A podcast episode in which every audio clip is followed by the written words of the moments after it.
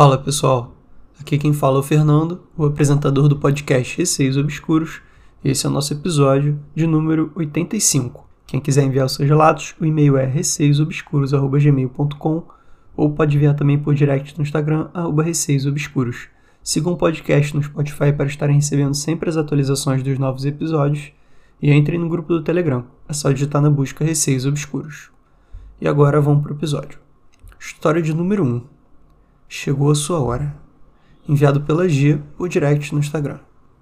Oi, Fernando. Conheci teu podcast agora e estou amando todos os relatos. Bom, o meu relato sobrenatural começa assim. Eu comprei um AP na planta, novinho. Na minha casa somos cinco pessoas: meus três filhos pequenos e minha mãe. Eu sempre fui sensitiva. Quando criança, vi o espírito de pessoas que já haviam partido. Mas minha história começa na minha casa nova. Um dia, cheguei do trabalho tarde da noite. Tomei banho, jantei e meu filho do meio estava acordado. Fomos dormir. Naquela noite, em específico, eu não estava me sentindo bem. Minha casa costuma ser bem quentinha e naquele dia estava muito fria. Me deitei e às 3h12 da manhã ouvi alguém chamar o meu nome.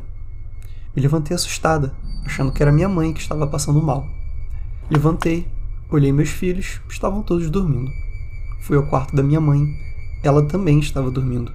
Fui até a sala e depois até a cozinha. Não havia nada nem ninguém. Ao perceber que talvez estivesse ouvindo coisas, deitei novamente. Quando fechei os olhos para dormir, senti alguém tocar no meu pescoço, com as mãos frias. Fiquei desesperada. Então ouvi novamente o meu nome. Me levantei e fui até a sala. Quando cheguei lá, o medo tomou conta de mim. Havia uma sombra escura atrás da cortina, dizendo para mim: Chegou a sua hora. Preciso que venha comigo, Gê. Então respondi que não iria a lugar algum. E de novo a sombra diz: Eu vim te levar e tu precisa vir comigo. A tua hora chegou. Comecei a rezar, fechei os olhos e comecei a chorar. Quando abri os olhos, não havia mais nada. Depois disso, acordo todas as noites às 13 e 12 da madrugada, assustada, como se estivesse sufocando. Passei a rezar todas as noites antes de dormir. Depois disso, nunca mais acordei de madrugada. Obrigada por ler o meu relato. G, muito obrigado por enviar esse seu relato. Eu achei bem assustador. Primeiro vamos falar sobre a hora, né? Três da manhã é sempre aquela hora perigosa ali, né? É, muitos filmes já aparecem essa coisa das três horas da manhã. E muitos relatos também aqui eu vi que foram as três horas da manhã. Então, assim, é realmente uma hora aí mais propensa a coisas sobrenaturais acontecerem. Ou seja, se alguém aí estiver ouvindo às três da manhã esse podcast, cuidado. A princípio, realmente pode ter sido uma impressão, né? Você ouviu alguém te chamando, você não tinha certeza se ouviu ou se não ouviu, verificou seus filhos, sua mãe, todo mundo dormindo. E aí, quando você foi deitar de novo, você sentiu aquela mão fria no pescoço e alguém chamando seu nome. Imagino que nesse momento você tenha tido certeza já, né? Que realmente era alguma coisa, não era impressão, não era coisa da sua cabeça. E aí você levantou, né? Foi bem corajosa, inclusive, eu teria ficado na cama. Mas se levantou e foi até a sala e aí viu aquela sombra ali, né, atrás da cortina. Nossa, surreal. Uma situação muito amedrontadora mesmo. E pior foi o que ela te disse. Falou que ia te levar, que sua hora tinha chegado. E assim, imagino que ela estivesse querendo te assustar, né? Porque, como a gente pode ver, sua hora não chegou, você tá aqui, tá tudo bem. E imagino tenha sido algum espírito aí, ou zombeteiro, né? Querendo pregar uma peça, ou mesmo algo meio mal ali, querendo te convencer de que sua hora realmente tinha chegado. Já o fato de você acordar às 3 e 12 da, da madrugada, todas as noites, acreditando que está sendo sufocada, já acho que foi mais por a parte psicológica mesmo, depois de tudo que aconteceu, criou um trauma, né? E aí, inconscientemente, você acordava mais ou menos nessa hora, é, sentindo mal, sentindo sem ar. Então, que bom que rezar todas as noites te ajudou a dormir depois disso, né? E agora passando para a história de número 2, chamada Toque Frio. Foi enviada pelo Felipe por direct no Instagram. Olá, Conheci faz uma semana o seu podcast e estou amando. Vou contar um dos relatos da minha família, porque na minha família tem muitas histórias. Esse relato foi quando eu ainda era um recém-nascido. Sou o irmão mais novo de três irmãs mulheres. Minhas irmãs contam essa história até hoje com muito medo. Quando éramos crianças, morávamos em uma casa que estava em construção.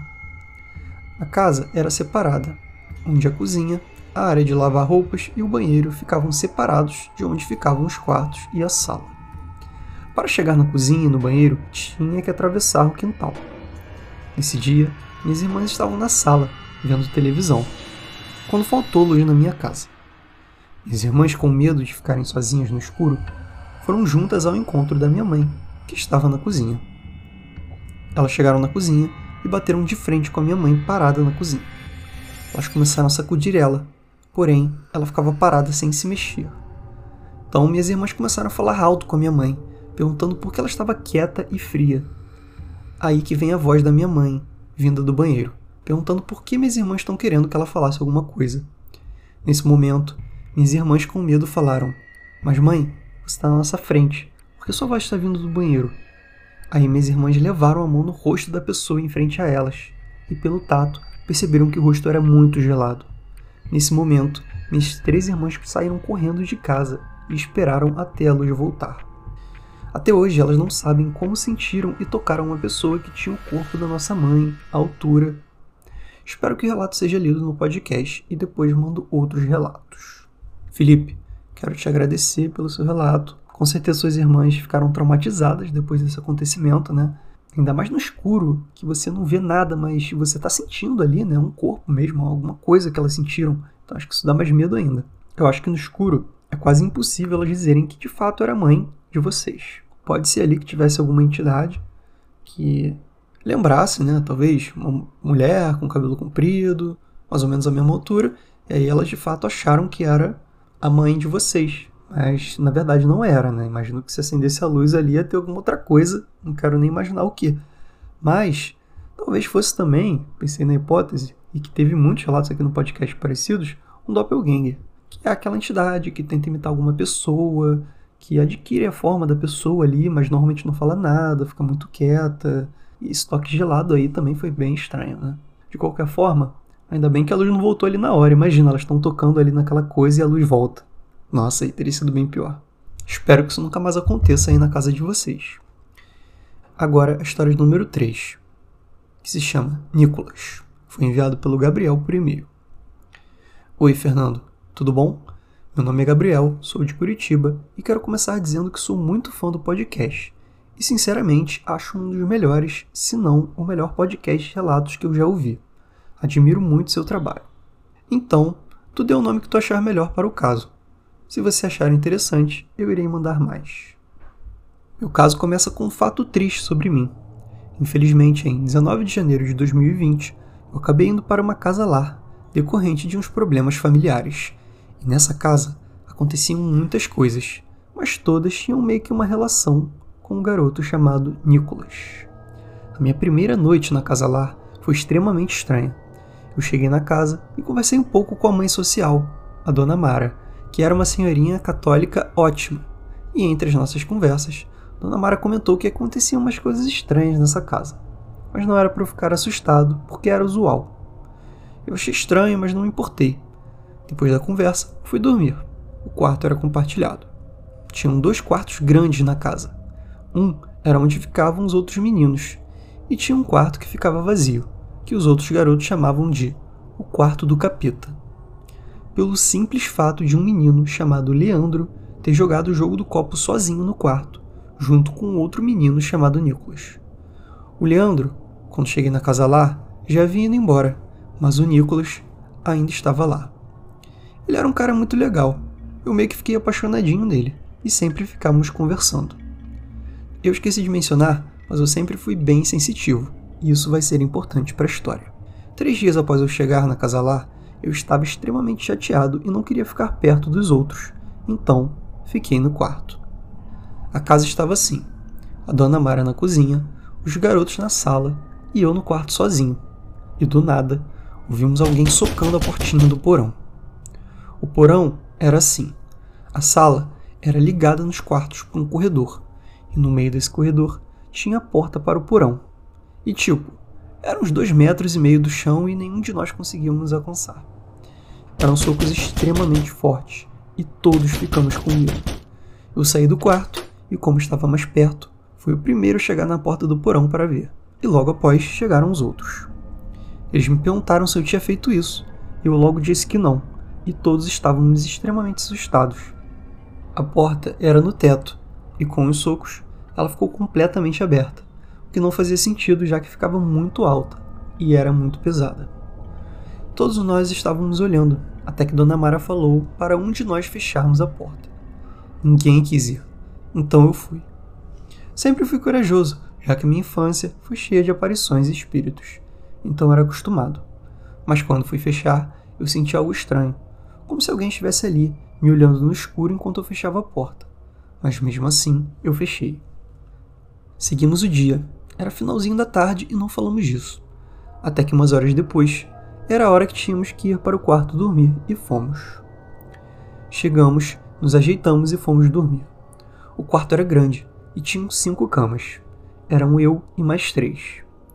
Tentávamos dormir todos juntos por medo, mas naquela noite era melhor se tivéssemos dormido separados.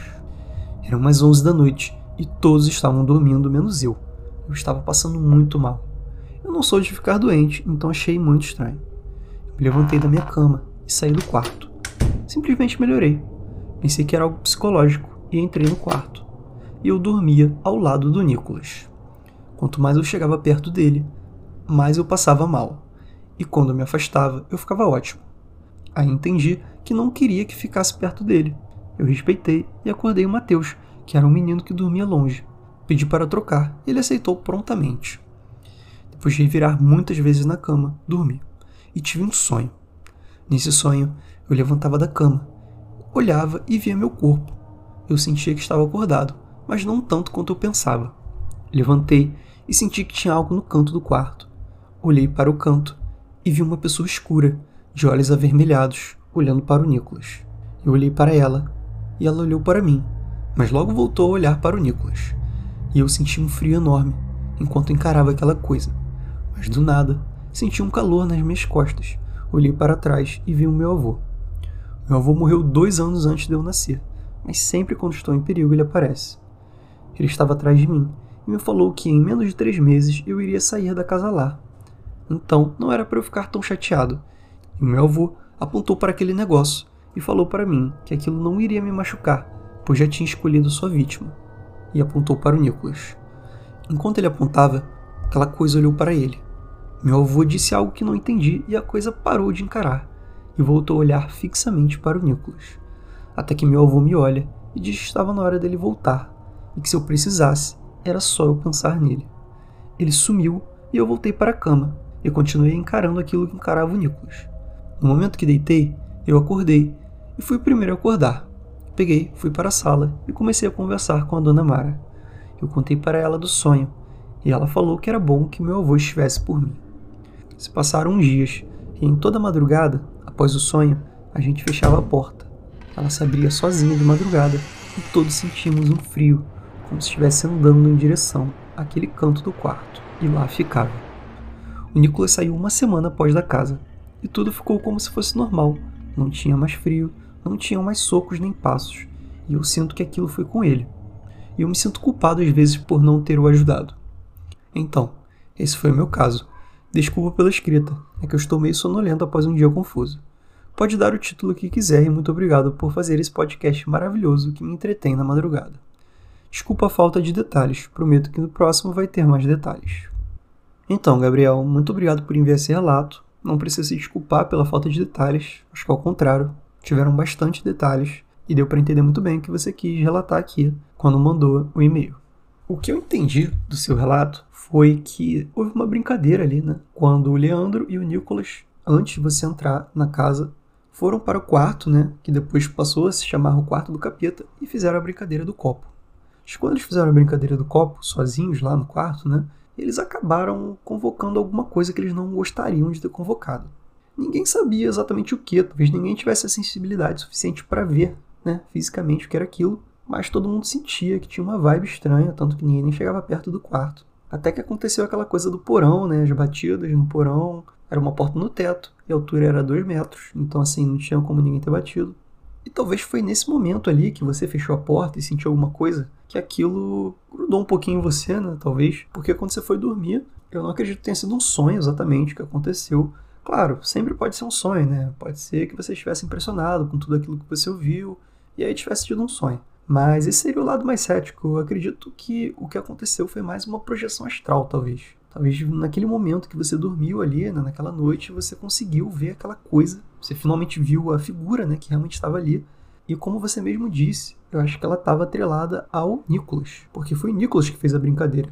O seu próprio avô disse que ele já tinha escolhido a vítima dele. E isso se comprovou mais ainda no momento em que o Nicholas saiu da casa e ninguém nunca mais sentiu nada, nem viu nada. Os socos pararam, tudo parou.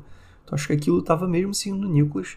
E não se sinta culpado por não ter conseguido ajudá-lo. Acho que era uma coisa além do seu poder ali de ajuda, né? Talvez você não tivesse conhecimento suficiente para ajudar o Nicholas, mas acho que o Nicholas devia procurar alguém para ajudar ele a se livrar dessa coisa aí que, pelo visto, aí era bem mal intencionada, né? Até mesmo a figura que você descreveu como uma figura toda escura, com olhos vermelhos, era uma coisa bem sinistra mesmo. De qualquer forma, muito obrigado pelos elogios, Gabriel. E vamos para a história número 4 se chama A Menina do Espelho. Foi enviado pela Cassidy por e-mail. Bom, eu não sei se eu posso chamar isso de evento sobrenatural, mas vou contar mesmo assim. No meu quarto havia uma certa energia negativa. Então, eu prefiro ficar na sala do que no meu quarto. E também havia um espelho perto da porta. Eu sempre tive o hábito de correr para evitar olhar no espelho, porque eu vi uma garotinha no canto do meu quarto pelo reflexo do espelho. Eu não sei quando comecei a ver ela, mas acredito que tenha começado quando eu tinha uns 6 ou 7 anos. Ela também aparecia no espelho do banheiro da escola, mas nunca fazia nada, nem se mexia. Então eu comecei a pensar que era apenas fruto da minha imaginação, porque eu sempre fui uma criança muito criativa. Na mesma época que comecei a ver ela, eu também tinha muito problema para dormir. Deve ser por insônia, ou porque eu tenho fuso horário quebrado, mas enquanto eu tentava dormir, eu ouvia barulho de passos nos corredores barulhos de portas antigas sendo abertas e sons de máquinas como motosserras sendo ligadas, mas esse som era mais distante dos outros. Com o tempo, a garota parou de aparecer.